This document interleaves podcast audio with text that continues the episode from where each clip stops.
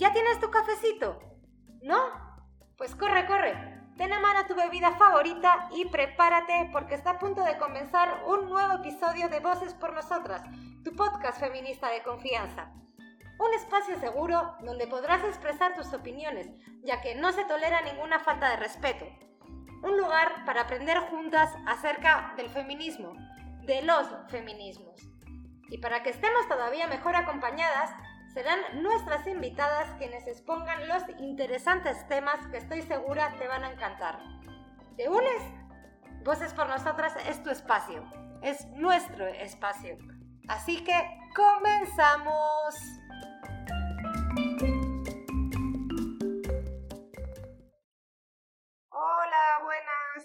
Bienvenidas a todas las que nos están escuchando y bienvenidas a las tres mujeres que tenemos hoy como invitadas, que estoy muy muy feliz porque es la primera vez que grabamos con cuatro mujeres, yo y ellas tres. Ellas son tres geógrafas en formación por la Universidad Autónoma de México. Han participado en dos proyectos de la Comisión Nacional de Derechos Humanos y el Colegio de Geografía el Atlas de Igualdad y Derechos Humanos y el monitoreo de la Convención de los Derechos de las Personas con Discapacidad. Y son miembros de Geofeministas, una comunidad de geógrafas feministas mexicanas. Y ellas son Patti, Jenny y Vanessa. Y pues les doy una calurosa bienvenida, chicas. Muchas gracias por estar aquí un ratito con nosotras platicando sobre geografía urbana feminista. Vamos a presentar a, a cada una de ellas para conocerlas un poquito mejor. Por un lado tenemos a Patti Torres, que actualmente trabaja en el Consorcio de Investigación Científico de Educación Superior de Ensenada. Por otro lado tenemos a Jennifer López, que participó en el Censo de Población y Vivienda 2020 como cartógrafa por el INEGI y actualmente es becaria por la Secretaría de Trabajo en la Semarnat. Y también tenemos a Vanessa López, que es defensora de derechos humanos enfocados en la población LGTB ha contribuido a la sexta edición de la revista latinoamericana de estudiantes de geografía con una columna de opinión sobre la lucha de las mujeres en América Latina. También participó en una conferencia sobre deporte y poder con la ponencia Discriminación en el deporte, cuerpos de espacios de exclusión. Así que chicas, muy muy interesante la plática que vamos a tener hoy y les agradezco una vez más por tomarse su tiempo y por contarnos todo su trabajo y todo un tema tan interesante como es la geografía urbana feminista. Hola, deciré muchas gracias. A nombre de Geofeministas te agradecemos la invitación y estamos muy contentas de, de participar en tu proyecto. No, a ustedes. Y ahorita si quieren ya les, les hicimos una pequeña introducción, pero si les gustaría hablar un poco más sobre quiénes son ustedes, qué es exactamente Geofeministas y cómo llegaron a pertenecer a esta comunidad de geógrafas feministas. Yo soy Vane y bueno, eh, para empezar, Geofeministas eh, eh, es un proyecto, eh, una comunidad de geógrafas feministas mexicanas y sobre todo eh, dentro de este proyecto se busca como la difusión de la geografía feminista, no solamente de nuestro país, sino de todo el trabajo que se ha hecho como alrededor de esta subdisciplina mencionar que Geofeministas está eh, integrado tanto por académicas como por estudiantes. Dentro de las académicas se encuentra Verónica Vaga, Lucía Damián, Rocío Alaní, Carmen Acosta, la profesora Ciclali y la compañera Adriana Cantarel. Dentro de las estudiantes, además de las que estamos presentes, también se encuentra nuestra compañera Patti Siriaco. Creo que una singularidad de nuestro grupo es esta esta cuestión de, mujeres de, manera intergeneracional. Habíamos como checado por ahí que en su mayoría de los colectivos suelen mantener la misma, como la, entre la misma edad las, las mujeres que lo conforman y bueno, dentro de este eh, pequeño espacio que conformamos entre las académicas y nosotras, pues se da como otro tipo, eh, los debates son como más ricos en el sentido en el que se da una discusión más de, de manera intergeneracional, tanto dentro como fuera de la academia. Hablando de manera personal, eh, yo entré a Feministas por invitación de una de ellas, en, digamos que en el desarrollo de, del trabajo que hicimos dentro del Atlas de Igualdad, que ya habías mencionado, y creo que mis otras compañeras también encontraron por, por por una invitación, pero bueno, eh, ellas comentarán cómo lo, cómo lo hicieron. Hola, bueno, este, yo soy Jennifer. Eh, primero que nada, quería agradecer al colectivo Voces por Nosotras por invitarnos a este espacio de reflexión acerca de los problemas que vivimos día a día las mujeres en las ciudades, ¿no? Que ese es el tema de hoy. Y bueno, yo llegué a Geofeministas, como dijo Vane, gracias a una invitación de la doctora Rocío Alaniz, que es miembro de Geofeministas. Bueno, ella me invitó al proyecto del Atlas de Igualdad y Derechos Humanos, del cual vamos a hablar más adelante, a más detalle de qué es lo que se hizo ahí. Y bueno, ahí fue donde conocí a todas las miembros de Geofeministas, tanto académicas como, como estudiantes. Yo soy Patricia y pues muchas gracias por, por invitarnos. Y yo también conocí a algunas de las mujeres de Geofeministas gracias a, a la doctora Verónica Ibarra cuando me encontraba ya en los últimos semestres de la carrera y ahí fue cuando me invitó a participar en el proyecto del, Atlas de Igualdad y Derechos Humanos. Y a partir de esa invitación y de conocer a otras compañeras, me empecé a interesar un poco más por los trabajos que ellas realizan y pues me he ido involucrando también en el movimiento. Ok, gracias, ¿no? Qué, qué interesante. Luego vamos a retomar un poquito porque todas mencionaron el, el tema del Atlas, pero creo que un que un eje en común que une no solo al Atlas, sino a todos los proyectos que ustedes están realizando es el derecho a la ciudad desde una perspectiva feminista. Entonces, sobre este punto, ¿qué, qué les gustaría destacar o, mencionar? Pues mira, dentro de la geografía, eh, el género había sido como un enfoque descuidado tanto de la teoría y la práctica en la configuración de las ciudades, ¿no? dada la continua marginación económica y social de las mujeres y por supuesto la prevalencia de la, violencia contra las mujeres. Entonces, a pesar de varias décadas de teoría feminista, había como eh, una literatura dominante sobre el derecho a la ciudad, pero que prestaban poca atención a los derechos de las mujeres, ¿no? Eh, entonces, en este sentido, la crítica eh, feminista, tanto de la teoría dentro de la planificación urbana, la geografía feminista que se desarrolla en la década de los 70, entonces van a demostrar cómo los, eh, los urbanistas o han creado como entornos que se adaptan predominantemente a las necesidades de los hombres y sobre todo a de la familia también heteronormativa. Y resalto esto último porque, por ejemplo, también la falta de reconocimiento de identidades sexuales va a significar que entonces los lugares, las organizaciones, excluyen como los estilos de, vida de las mujeres lesbianas y los hombres homosexuales, ¿no? Entonces, eh, de esta manera van, se reproduce la hegemonía heterosexual. Esto, por ejemplo, eh, más adelante lo desarrolla dentro de las geografías de las sexualidades, ¿no? Entonces, como resultado de esta expresión y representación de las relaciones heterosexuales en el espacio se permite que entonces sean los heterosexuales como el grupo que se apropien y, el, y ocupen el mencionado. Entonces, el resultado de esto, pues estas identidades van a practicar la autocensura, eh, evitando, minimizando el tiempo que, que pasan en el espacio. Se podría decir que heterosexualiza, eh, heterosexualizado, donde se sienten que no les pertenecen. Eh, bueno, esto por parte de las geografías de las sexualidades, de las geografías feministas, eh, a pesar de que los avances han sido como evidentes dentro de, de las teorías dentro de la academia, las mujeres continuaban como soportando una posición desigualdad en la sociedad, ¿no? Entonces, por ejemplo, eh, a partir de la perspectiva eh, lefebriana sobre el derecho a la ciudad, se ha convertido en un grito para contrarrestar el ímpetu neoliberal de la, de la formulación de políticas urbanas y la dinámica excluyente de la creciente segregación socioespacial. Entonces, eso nos dice que hemos sido testigos, y en nuestro caso hemos sido testigas de los movimientos activistas, ¿no? Y en este caso del movimiento feminista que reclama el espacio público para resaltar el acceso desigual a la ciudad.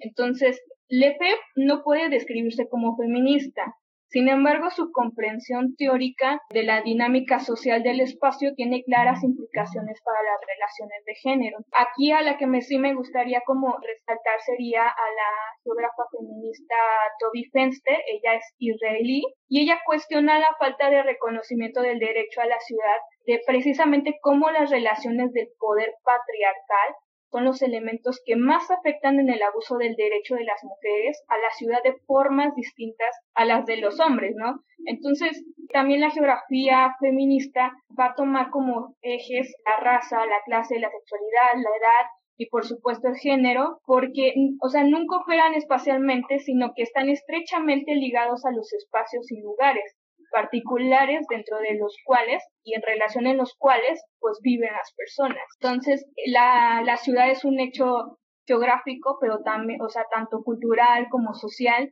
y precisamente Toby Fenster, ella le da como el significado del derecho generificado a la ciudad, a el derecho a la ciudad generificada, ¿no? Y esta noción explica que, eh, que es otra cosa más que analizar las capas de la ciudad física, cultural, social, pero desde, desde una perspectiva de género, ¿no? Entonces, para esto se necesita unos lentes, ¿y cuáles son estos lentes? Pues las dinámicas del poder del patriarcado, los roles que juegan hombres y mujeres y, por supuesto, cómo afectan estas relaciones de poder al espacio y a la vida. Eso es como parte de lo que llegamos eh, a analizar. También complementando un poco lo que dijo mi compañera Vane, hemos visto que la ciudad es construida por hombres para hombres, ¿no? Porque en los planes de desarrollo urbano o de ordenamiento territorial, eh, en realidad es muy poco el sector de mujeres que está incluido, ¿no? En la toma de decisiones de la ciudad. Entonces también un poquito eh, es interesante reflexionar quiénes son los que toman las grandes decisiones sobre quiénes van a ocupar los espacios urbanos, ¿no? Entonces, en este sentido, es importante que más mujeres se sumen a, a las decisiones que se toman acerca del ámbito urbano, tanto como en el diseño como también en el ámbito político. Es decir, que que, la, que las nuevas leyes y las, nuevas normas tengan en cuenta la perspectiva de género.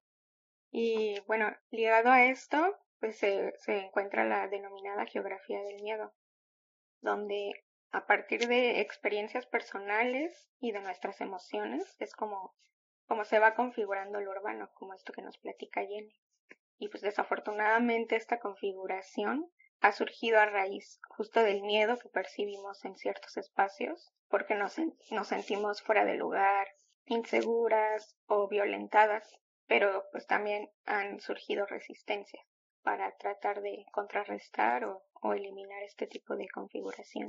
Y creo que para las mujeres y sobre todo pues mujeres como yo, por ejemplo, que vivimos solas, el hecho de, pues si sales de noche y el regresar ahí es como siempre tienes miedo y siempre estás mandando... Sí, así se va creando. Entonces vemos un poquito al tema que, que mencionaban ustedes al inicio también de algunos de los trabajos que han hecho y que han participado las tres, que es el Atlas de la Igualdad entre Mujeres y Hombres. Y otro proyecto que también me gustaría rescatar ahorita, que me parece bien interesante, es el que han mapeado la performance Un violador en, en tu camino en todo México.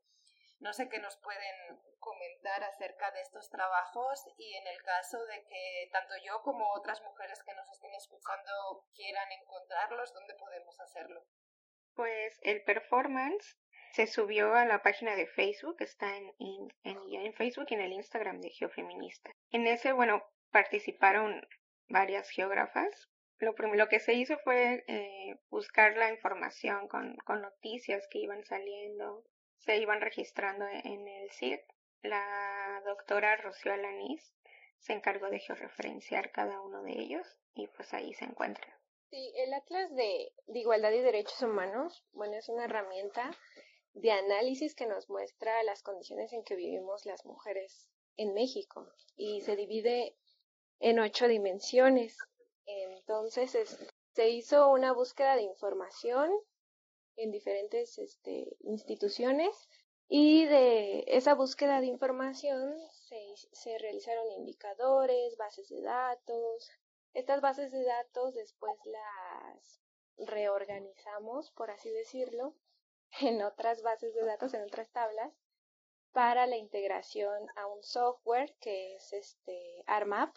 Entonces es un software para mm, cartografía. Ahí fue donde hicimos el vaciado de la información y bueno, pues se crearon archivos ya con esta información ya contenida para posteriormente darle el diseño a los mapas, crear la cartografía. Y bueno, en cuanto, en cuanto al diseño, tuvimos como mucho cuidado en que los mapas, en el nombre y la leyenda de los mapas, para que no sonara como discriminatorio a, a las mujeres, sino que más bien reforzara esta idea de igualdad y de equidad de género. Otro ejemplo de, de ello fue la, la gama de colores que utilizamos para representar los datos. Eh, se utilizó una simbología básica que cuenta con siete colores que van desde el, desde el rojo hasta el azul. Entonces el rojo lo podemos entender que es en donde se encuentra mayor desigualdad comparada a nivel nacional. Y el azul, eh, que es como el mejor de los casos, ¿no? Se encuentra menor, menor desigualdad comparada a nivel nacional. Y también tuvimos, añadimos un color gris en donde no encontramos información, lo cual es preocupante porque sabemos que en todos los estados de la República Mexicana se ejerce violencia.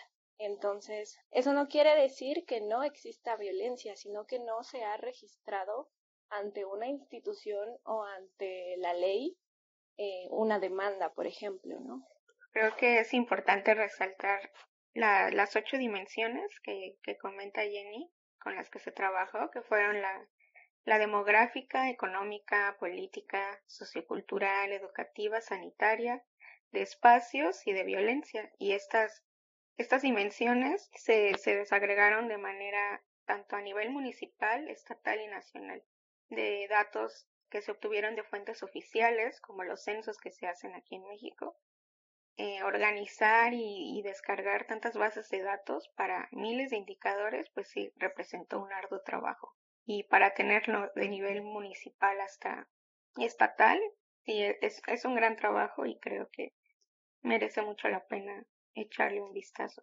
Y bueno, en cuanto a la, para consultarlo, pues trabajo de que se hizo con CNDH, eh, debido a al cambio como de políticas, antes era un poco más accesible el mapa y ahora pues debido a los cambios institucionales, entonces eh, ahora creo que te piden como un usuario una, una contraseña sin embargo, lo que sí está todavía como abierto al público es el PDF. Igual eh, se, explica como toda la estructura que, que llevó el trabajo y los mapas. Entonces, pueden ingresar a la página de la Comisión Nacional de Derechos Humanos y de ahí este, se, pueden, bueno, pueden buscar el atlas eh, y después descargar el PDF. Si de alguna manera no pudiesen este, descargar por alguna razón eh, este formato, nos pueden enviar un correo a geofeministas.gmail y nosotras con gusto les podemos enviar el, el trabajo. Y como, bueno, ya lo mencionó mi compañera Patti, el eh, referente al mapeo de un violador en tu camino, ese lo pueden encontrar en nuestras redes sociales, se subieron estuvo subiendo eh, varios mapas de cómo iban se iban construyendo los espacios o tomando más bien los espacios eh, en, en, los que se estaban llevando a cabo este performance. Ok, pues ahí yo también voy a echarle un ojo a, a los dos trabajos, al, al Atlas y, y, al mapeo igualmente. Se les agradezco. Igual voy a dejar todos estos enlaces en la descripción cuando, cuando estemos subiendo el, el episodio para que todas tengan acceso a, a los trabajos que ustedes realizan. Y bueno, está, estamos hablando de, geografía urbana feminista y pues obviamente esto tiene relación con, con el movimiento feminista. Ustedes como geógrafas feministas, ¿cómo han vivido este movimiento con esa mirada geográfica? Pues yo ya como geógrafa, pues es inevitable tener esta visión geográfica activada y pues, por ejemplo, a mí me gusta la cartografía y está relacionando todo. Y en cuanto al feminismo, pues esto no es la excepción, puesto que se me hace muy importante representarlo de, de manera espacial.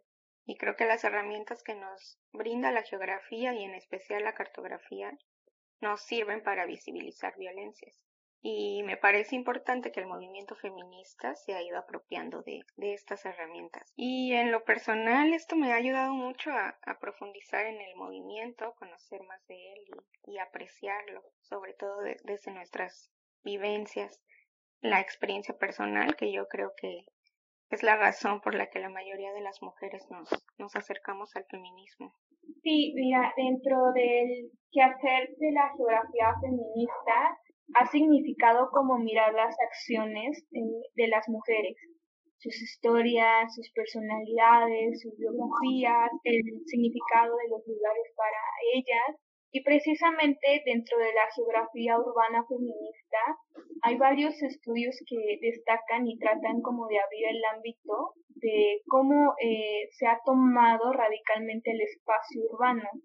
Y un ejemplo eh, es que los análisis de las luchas sobre las que se han conmemorado, por ejemplo, grupos y acontecimientos en los monumentos urbanos.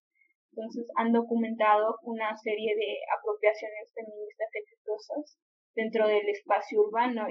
Y, por ejemplo, en nuestro país, eh, últimamente, bueno, nosotros, nosotras que Jennifer y, y yo residimos en la Ciudad de México, eh, está como igual un tanto centralizado eh, las marchas, pero antes que era como las chicas iban cantando, eh, iban eh, diciendo consignas, iban abrazando, este, iban como en pie de, de, esa, de esa, de ese espacio, ¿no? De esa apropiación de lo que hablaba Patti, pero también empezaron como a hacerse notar tanto en las pintas, por ejemplo, en, en las paredes, al ver que también este luego al otro día en las noticias era una indignación, ¿no? Que cómo podían rayar, como eh, que no dañaran como el espacio público, ¿no?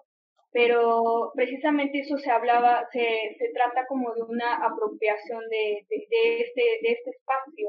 Ya no, ya no solamente se quedaron como en las pintas en las paredes, sino que, por ejemplo, hablando de, de esto de los monumentos, se han tenido como que subir a, algunos eh, para ponerles como el paliacate de, de del, del, aborto legal, ¿no? El de este paliacate verde. Entonces hemos visto como varios monumentos de, de tanto de los eh, eh que consideran de la independencia, de la revolución y demás, como ponerlos estos paliacates. Entonces, si antes, imagínate, si las personas estaban como indignadas por, por eh, las paredes, ahora por los monumentos estaban como súper, mega indignados, ¿no? Pero realmente esto también es parte de una de apropiación, de una, podemos hablar como de una, una apropiación totalmente radical, ¿no? Entonces también en, ese, en esa manera las feministas han, digamos que se han llevado a cabo estas formas para para documentar como estas eh, series de, de, hechos o, o, de acciones, ¿no? Entonces, eh, eso, eso, me, eso me ha hecho como muy, muy interesante cómo ha evolucionado como las marchas que se han venido haciendo a lo largo como de estos años, ¿no? También era como eh, la cuestión de, de solamente los cánticos, pero ahora es estar llevando como como llevando eh, también las representaciones de, la, de las violencias. Por ejemplo, eh, se habla de que a veces se abren como espacios para los performance. Por ejemplo, luego hemos visto como fotografías de una chica llevando como una bolsa de basura ensangrentada. Entonces, cuando tú ves esas, o sea, ves esas imágenes también, este, pues te impactan, ¿no? Porque eh, realmente eh, detallan todo o visualizan cómo, cómo nosotras eh, estamos viviendo esa violencia. Entonces, eh, las marchas han sido como una, una parte o solamente como una parte de esta clave fundamental para entender cómo se da esta apropiación del espacio. Sí, así es. Y bueno, en relación a esto, a mí me gustaría nombrar a la doctora Paula Soto, nos platica sobre dos conceptos que me parecen importantes como rescatarlos ahorita. Bueno, ella entre otras autoras, ¿verdad? Sobre los espacios públicos y privados. Y nos platica que los espacios públicos siempre han pertenecido a los hombres. Ellos son los que salen a trabajar y a conseguir, bueno, son los que se tienen que mover, ¿no? Y las mujeres, no, las mujeres pues nos quedamos en la casa, y cuando salimos a los espacios públicos es para realizar tareas domésticas, para llevar a los niños a la escuela o para llevarlos a las guarderías o para llevarlos a los parques, ¿no? Entonces, en relación a esto, y a diferencia de los hombres, los hombres sienten este sentido de pertenencia a los espacios urbanos, a diferencia de nosotras, que nosotras no, nosotras luchamos y exigimos que se nos dé nuestro lugar como mujeres en los espacios urbanos. Entonces, cuando las mujeres nos apropiamos de estos espacios públicos, por ejemplo, en las marchas, pues es un poco obvio que la respuesta de la sociedad sea negativa, que se nos juzgue, porque pues no eh, socialmente no no tenemos como esa esa ideología, ¿no? Bueno, otro punto menos menos negativo, yo creo que un poco más amable más bonito, es que yo también he notado en las marchas cómo va creciendo la sororidad entre nosotras y cómo cada vez son, son más mujeres quienes se van incorporando cada año a las marchas. Entonces, la marcha del 8 de marzo de este año como que fue así histórica porque, bueno, yo veía un grupo de mujeres autistas quienes llevaban como sus cartelitos este con sus audífonos que bloquean todo, todo sonido y entonces en los carteles decía las mujeres autistas, las mujeres con discapacidad también somos víctimas de violencia de género. Entonces para mí eso fue como algo muy impresionante porque yo jamás me había puesto a pensar o sea, he pensado en las mujeres con discapacidad y en, y en las violencias que, que ellas tienen, pero así como específicamente en las mujeres autistas, no, no, no lo había como contemplado. Entonces para mí fue como algo muy bonito porque entre nosotras, al vernos en las marchas, pues también vemos a otros grupos de mujeres que a lo mejor no nos imaginábamos, pero que ahí están presentes y están presentes por una misma causa, ¿no? Sí, eso que dices es bien importante también porque pues yo, yo vivo en, en Oaxaca y pues todas las marchas, tanto la que comentas del 8 de marzo como las últimas del 25 de septiembre del Día Internacional a favor del, del aborto legal, la, la energía que, que se vive dentro de esas marchas es como que a veces no la puedes ni pues ni expresar con, con palabras, ¿no? Es, es algo increíble. Igual de, pues yo he tenido chance de ir a diferentes marchas en, en diferentes partes de, de, México y de otros países también. Y, y justo este 8 de marzo eh, fue bien bonito, igual que dices, porque, porque había mujeres que, que nunca habían estado en, en ninguna marcha, mujeres ya pues también como de 30, 40, 50 años, mamás con sus hijos e hijas y es bien bonito ver cómo, cómo se están uniendo por una misma causa, como comentas.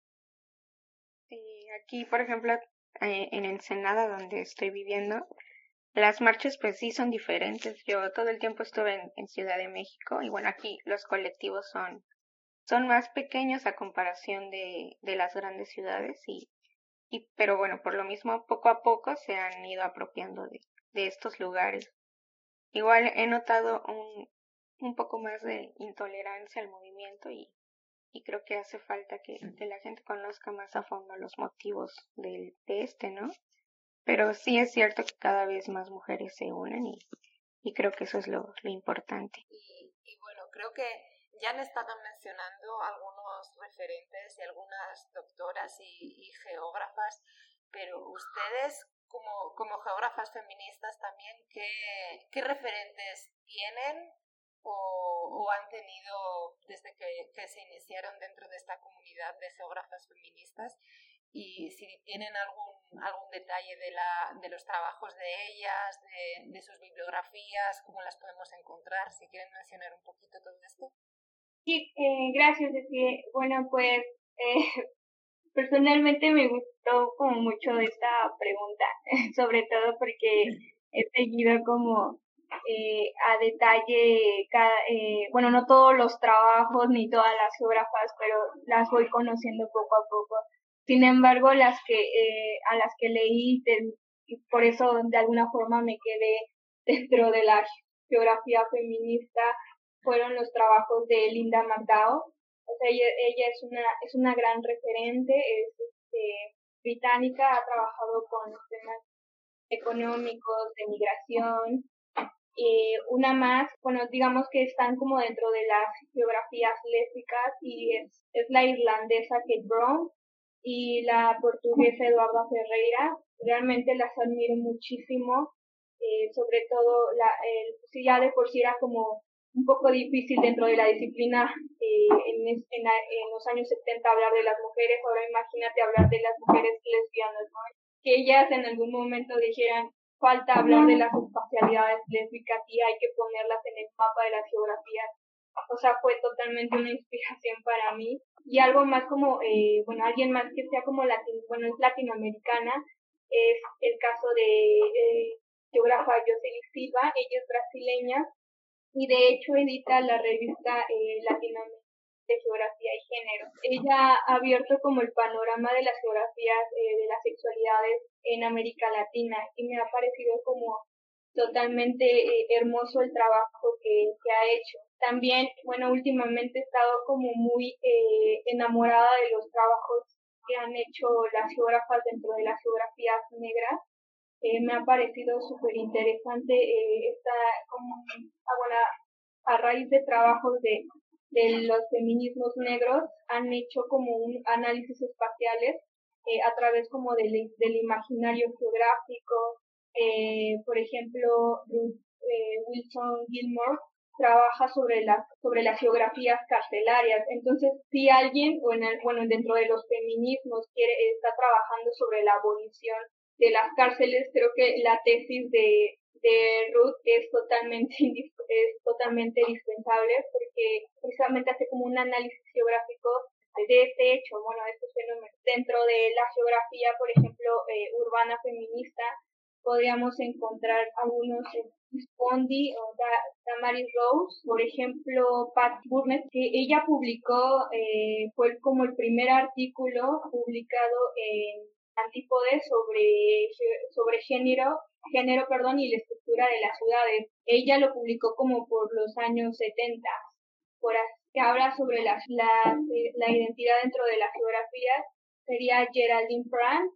Susan Hanson también ha trabajado sobre, bueno, digamos que dentro de las geografías feministas digamos que dentro de los asentamientos en una escala espacial a, través de las experiencias y cómo se constituye, digamos que, el género, creo que eh, también yo recomendaría los trabajos de Victoria Lawson. Eh, bueno, ahorita que hablaban mis compañeros esto de las mujeres con discapacidad, eh, Victoria Lawson está, ella es una geógrafa que está dentro de las investigaciones sobre las geografías del cuidado, de la geografía de la salud y, por ejemplo, eh, a raíz de, de, de, estos como planteamientos tanto cualitativos, ellos, ellas como que representan el objetivo de incluir también las emociones de las mujeres eh, dentro de las ciudades. Bueno, yo recomendaría por ahora estas geógrafas. Pues, los referentes que, que he tenido como tal han aparecido desde que en la carrera tomaba mis mis clases de geografía política o urbana y se hablaba de Lefebvre,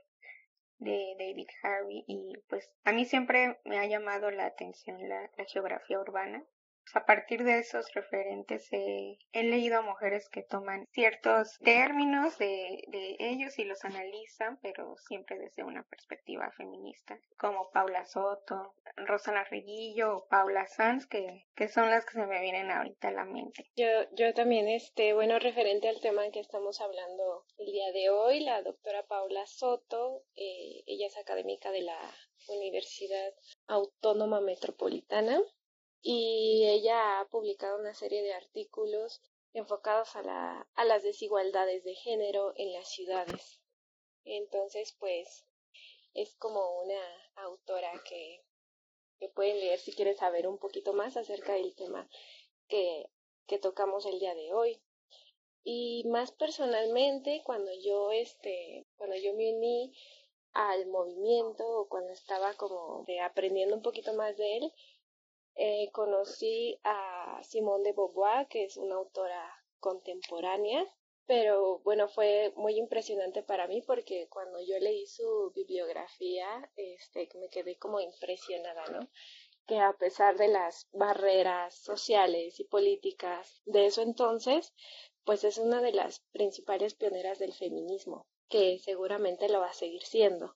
Entonces, pues personalmente para mí ella fue una autora que me ayudó a impulsarme un poquito más, adentrarme más en este movimiento.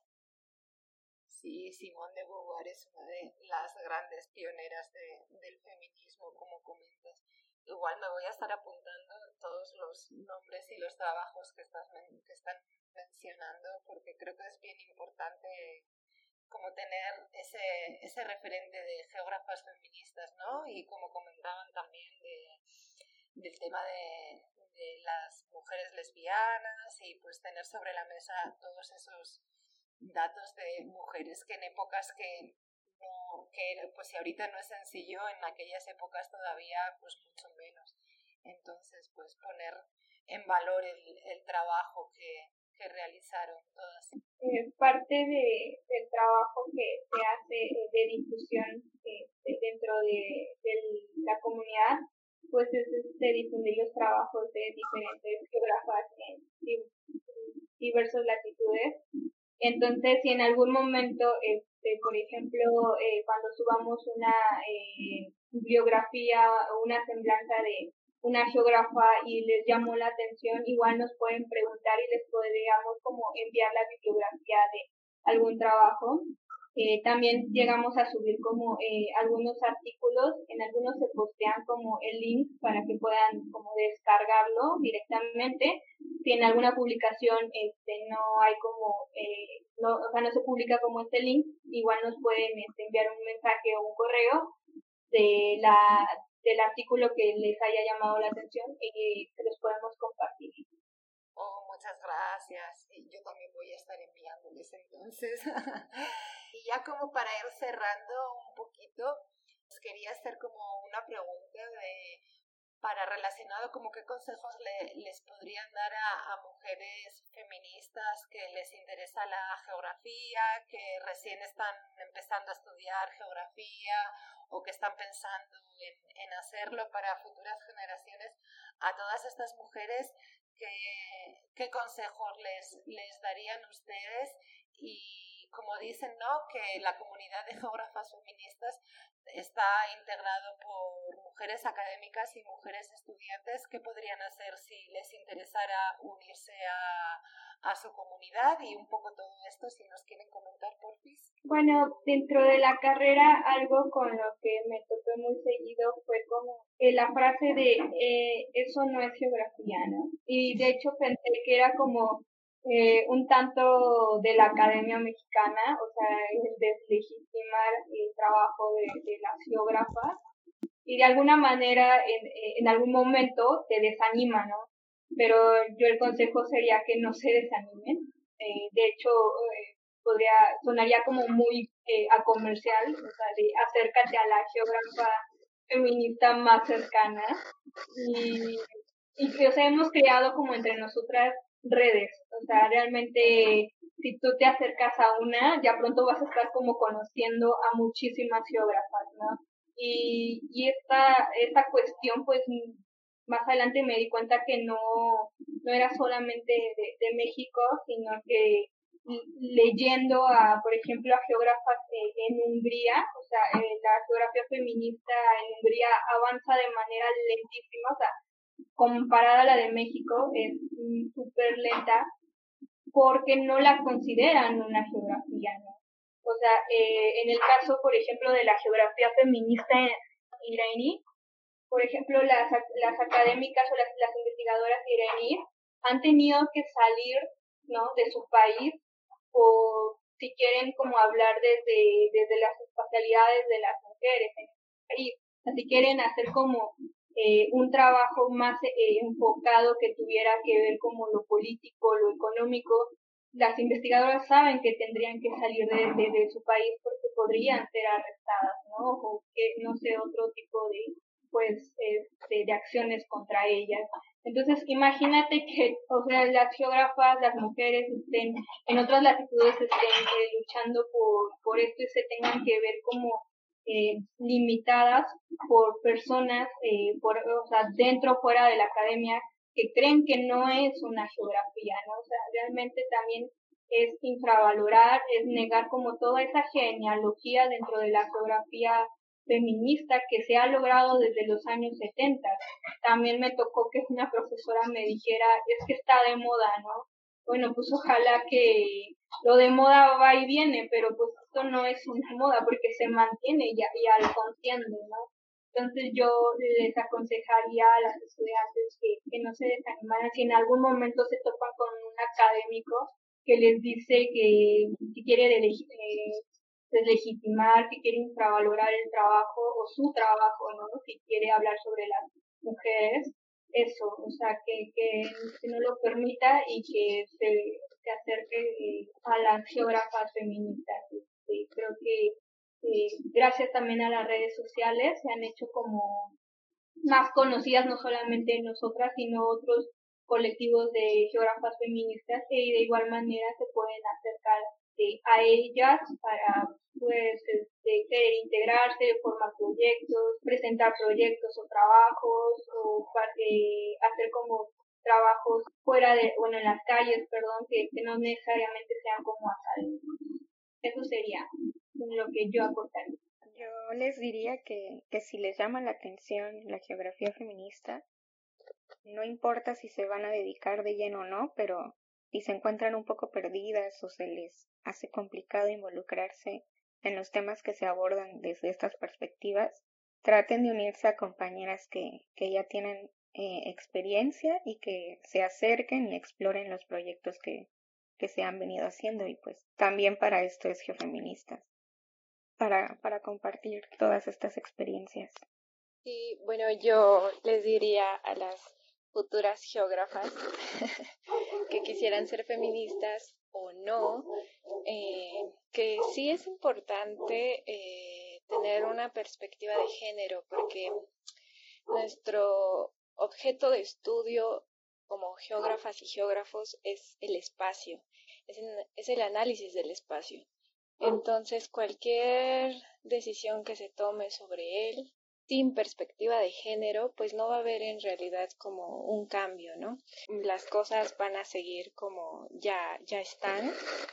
Entonces yo creo que en ese sentido sí es importante que las geógrafas estén más este, involucradas en estos, en estos temas, que ese es un objetivo de geofeministas también, porque en la carrera nos, nos han enseñado siempre o nos han comentado siempre sobre autores, geógrafos, hombres, ¿no? Entonces, eh, cuando tú entras, lo primero que te enseñan es a Lefebvre, a Humboldt, a Ratzel, y en realidad no te enseñan como a, a otras geógrafas que, como dice Vane, siempre han estado, siempre han este, hecho cosas, hecho publicaciones pero no son como muy reconocidas.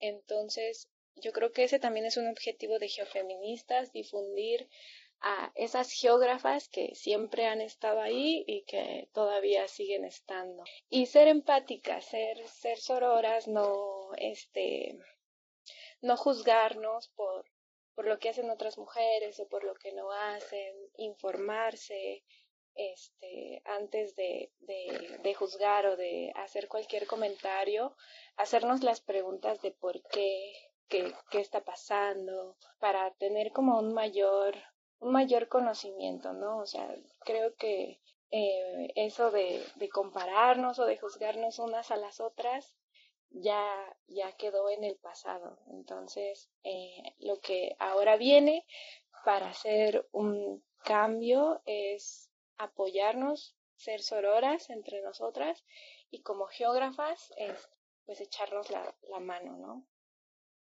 Oh, gracias, gracias por, por estos consejos, chicas. Y sí, como dices, de ya juzgarnos entre nosotras ya, ya pasó de moda. Entonces.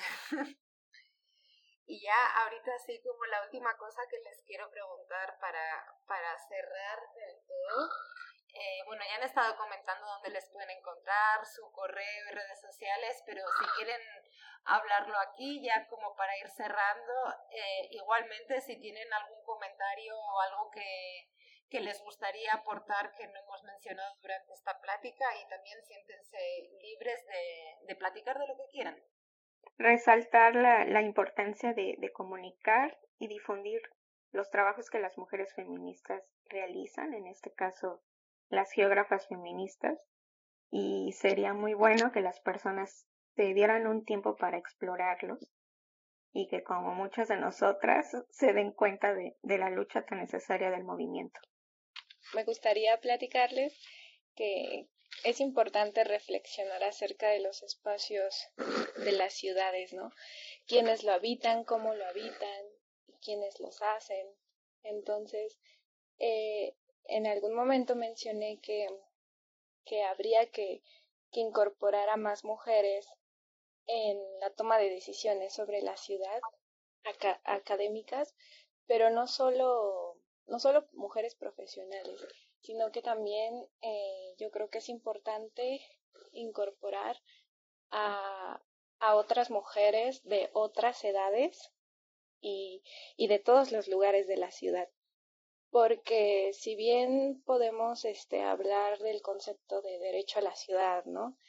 Y darles referentes, pero ellas cómo viven el derecho a la ciudad, esa es la, la gran pregunta, ¿no? Este, y también incorporar sus experiencias, por ejemplo, en los planes de desarrollo, ¿qué, tal, qué tanto están incorporados las experiencias de los niños y las niñas, de las personas con discapacidad, entonces, por eso yo creo que es importante incorporar a otros sectores de otras mujeres de la población en estos, en estos planes, ¿no? Por ejemplo, también lo que decía Vane, ¿no? Cómo la comunidad LGBT y las mujeres que pertenecen a la comunidad perciben el derecho a la ciudad y ellas cómo se sienten eh, habitando la ciudad. Entonces, bueno, reflexionar un poquito sobre, sobre ello.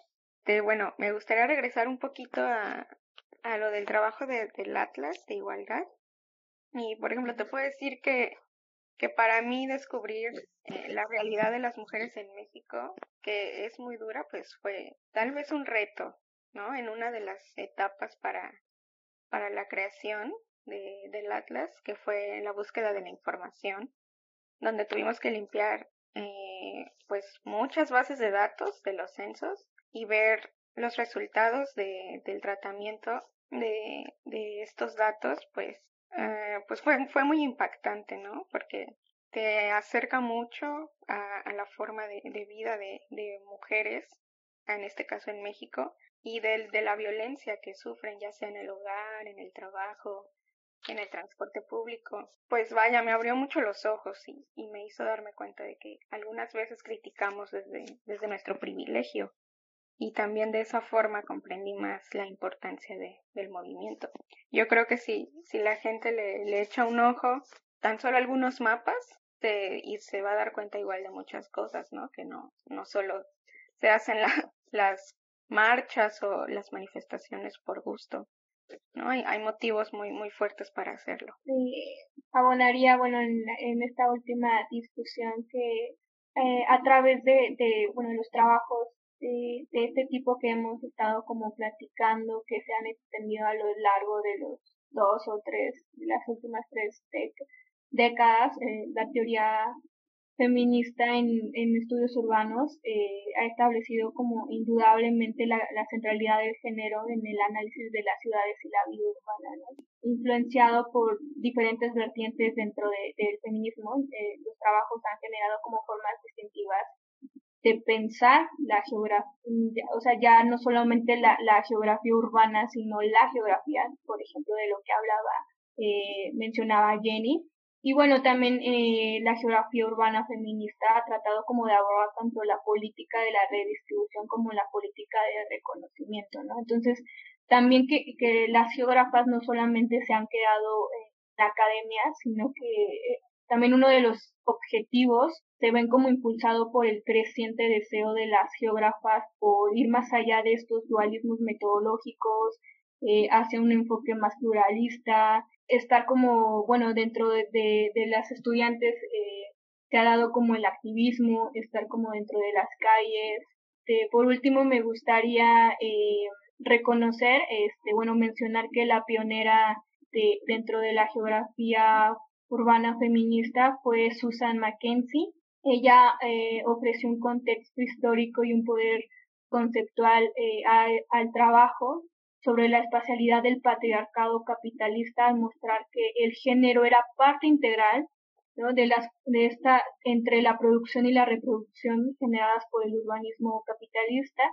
Eh, bueno, Susan Mackenzie falleció en 1998, pero bueno, aparte de ser pionera, también contribuyó activamente a las discusiones e investigaciones sobre las mujeres, la geografía, y sigue siendo recordada por su valentía, su compromiso con el feminismo, y, es muy querida dentro de, de, de, la, de la academia y dentro de, digamos que entre las geógrafas.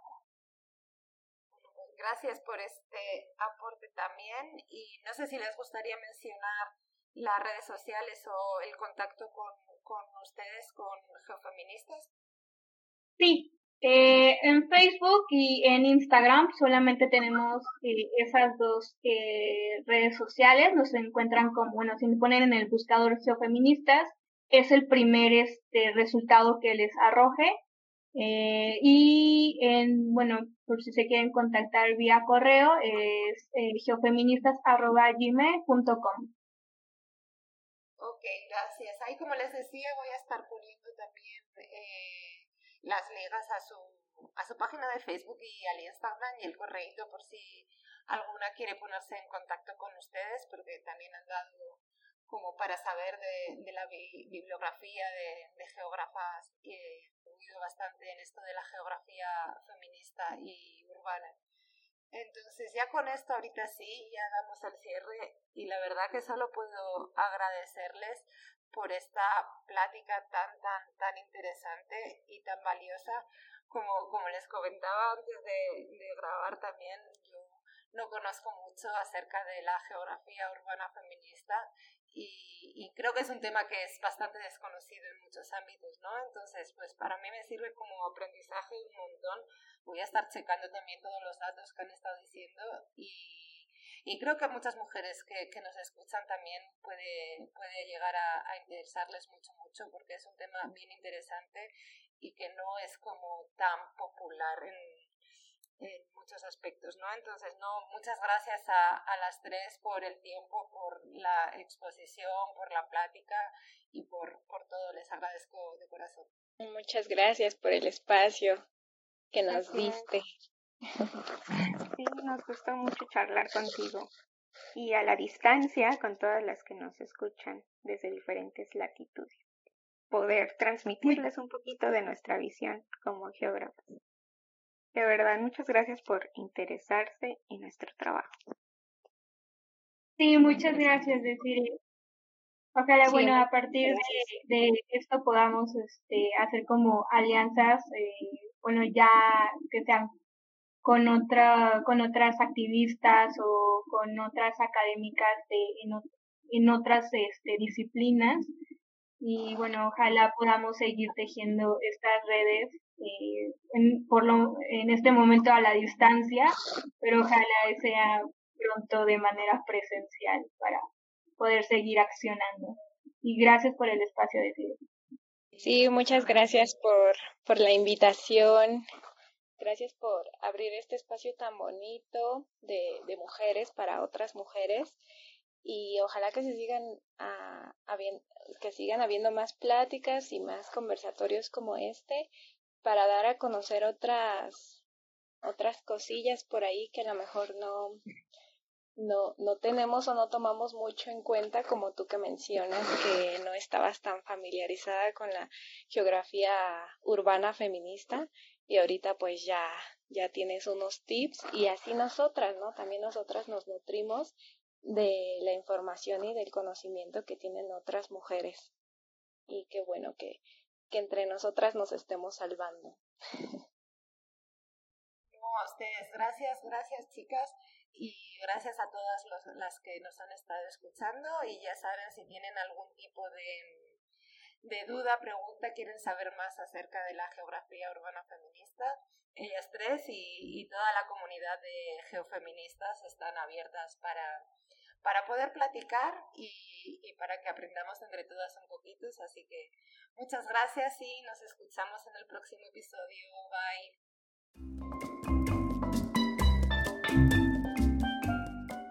Gracias por formar parte de esta pequeña gran familia. Sin ti, esto no sería posible.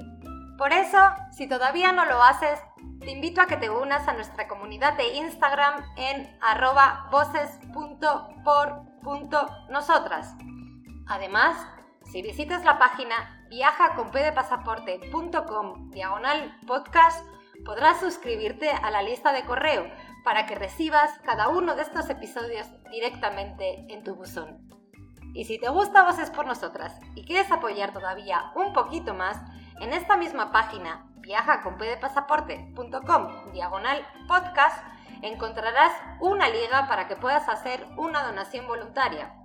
Voces por Nosotras es un proyecto autogestivo que no está monetizado. Por eso, tu aportación es de gran valor para poder continuar con este maravilloso proyecto. Así que Muchas gracias de nuevo y nos escuchamos en el próximo episodio.